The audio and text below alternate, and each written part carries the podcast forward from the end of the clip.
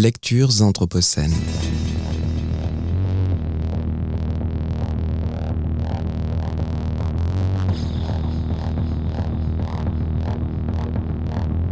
Lecture anthropocène.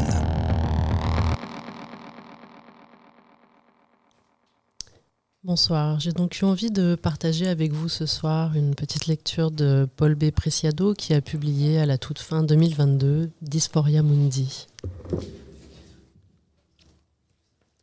Lettre aux nouvelles activistes. Postscriptum. Mes amis, je suis rempli de joie. Non parce que les choses vont bien, comme vous pouvez l'imaginer. Il n'existe pas un seul espace social où les signes de l'avancée des technologies de la mort ne soient pas déjà ressentis comme une menace imminente pour tous les êtres vivants. Nous avons détruit une plus grande partie de l'écosystème au cours des deux derniers siècles qu'en deux millions d'années pendant tout l'Holocène.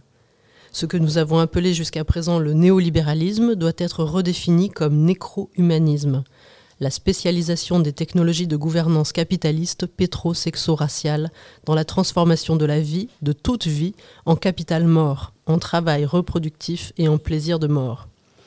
Nous avons fait de la biosphère et de tout ce qu'elle contient une source d'énergie que nous cherchons à extraire et à accumuler. Nous avons dépouillé la Terre de ses organes et en avons pompé tous les fluides. Racialisation et sexualisation hiérarchique de l'espèce humaine, exploitation minière, abattage des forêts, destruction de l'écosystème marin, industrialisation de la reproduction animale et humaine, développement des industries de guerre. Et comme si cela ne suffisait pas, nous aimons vivre ainsi. Nous sommes accros à la consommation de capital mort et nous tirons du plaisir de ce processus de fabrication de la mort. Il n'y a, me reprocherez-vous immédiatement, aucune raison d'être optimiste. Mais l'optimisme n'est pas un sentiment psychologique d'espoir, ni la conviction tranquille qui naît de l'ignorance de l'état de destruction du monde. L'optimisme est une méthodologie. Nous avons la capacité collective de prendre conscience de ce qui se passe et, pour la première fois dans l'histoire, de partager cette expérience à l'échelle planétaire. Échanger des technologies sociales, des savoirs, des perceptions, des affects, et faire en sorte que des pratiques et des connaissances, jusqu'alors subalternes, soient partagées de manière transversale, Prendre conscience, c'est, comme nous l'apprend Judith Butler, arrêter de penser que ça n'a rien à faire avec nous. Comprendre que nous faisons partie du problème que nous voulons résoudre, que nous sommes impliqués dans les relations de pouvoir auxquelles nous nous opposons. Et donc d'accepter qu'il n'y aura pas de changement possible qui n'implique pas une mutation de nos propres processus de subjectivisation, de subjectivation politique, de nos modes de production, de consommation, de reproduction, de nomination, de relation, de nos manières de représenter, de désirer, d'aimer. Prendre conscience, c'est se rendre compte que notre propre corps vivant et désirant est la seule technologie sociale capable de provoquer ce changement. Nous sommes les fissures dans les glaces polaires, l'Amazonie déboisée, nous sommes l'avancée du désert à Madagascar, nous sommes le trou dans la couche d'ozone. Ainsi, alors que je tremble au milieu du désastre, je suis envahi par l'optimisme le plus radieux. Car même si certains diront qu'il est trop tard, le déplacement, la fuite et la sécession des formes dominantes du capitalisme mondial ont déjà commencé. Le désir et le plaisir sont en train de muter, et avec eux notre capacité à sortir de la dépendance capitaliste et pétrosexo-raciale. Je vous ai vu sortir par centaines de la station de métro place de Clichy, arriver de partout, du nord et du sud, des banlieues et du centre, marcher seul, en groupe, arriver à vélo, à scooter ou à pied, et vous rassembler dans le parc, comme une volée d'oiseaux se posant à l'unisson. Je vous ai vu avancer sans crainte dans le palais de justice pour crier ensemble, en mille langues, le nom d'Adama Traoré.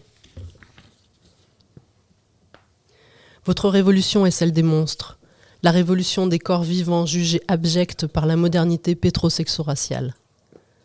La dimension de la destruction capitaliste et pétrosexo-raciale de la vie nécessite de changer la compréhension du politique, d'approfondir les niveaux de lutte, de sortir des langages identitaires segmentés qui jusqu'à présent différencient et même opposent les luttes anticapitalistes, écologiques, antiracistes, antipatriarcales, trans, d'imaginer l'ensemble des processus de mutation, linguistique, cognitive, libidinale, énergétique, institutionnelle, relationnelle, nécessaire pour réorganiser la transition vers un nouveau régime épistémique ce qui implique de transformer la taxonomie hiérarchique des corps vivants et l'accès différentiel à l'énergie. Cette internationale trans est aussi celle où l'alliance des luttes antiracistes, écologistes et transféministes permettra de définir un nouveau cadre d'intelligibilité pour les corps vivants. Il s'agit de construire un lien intempestif et sans statut, sans titre et sans nom, à peine public même s'il n'est pas clandestin, sans contrat, out of joint, sans coordination, sans parti, sans patrie, sans communauté nationale, internationale avant, à travers et au-delà de toute détermination nationale, sans co-citoyenneté, sans appartenance commune à une classe. Vous êtes les spectres trans de Marx, et ceci est votre communisme somatopolitique. Dépêchez-vous et faites-le vous-même. N'attendez rien des institutions hétéropatriarcales. Elles sont mortes, ou plutôt elles sont des organes vampires du dispositif pétrosexo-racial contre lequel nous devons lutter. N'attendez rien de la famille en tant que telle. Ce n'est pas en tant que père ou enfant, en tant que mère ou frère et sœur que vous pourrez prendre soin les unes des autres. Parce que ces relations sont déjà médiatisées par des réseaux de pouvoir, de propriété, d'exploitation et d'héritage. C'est de celles avec qui vous ne savez pas comment entrer en relation, de celles qui échappent au protocole institutionnel normatif que peut venir la transformation. Apprenez de tout ce qui n'est pas humain et de ses méthodes d'extraction et de distribution de l'énergie. Cela ne veut pas dire qu'il faut abandonner ses parents et ses frères et sœurs, mais qu'il faut établir avec eux la même relation que celle que l'on établit avec les arbres, les champignons, les oiseaux, les abeilles. Traitez vos parents et vos frères et sœurs comme des arbres et des abeilles, et les abeilles et les arbres comme s'ils étaient vos parents et vos frères et sœurs.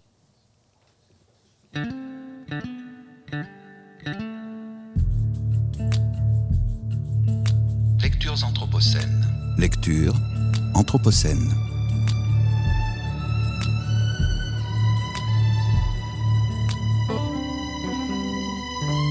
Lectures anthropocènes.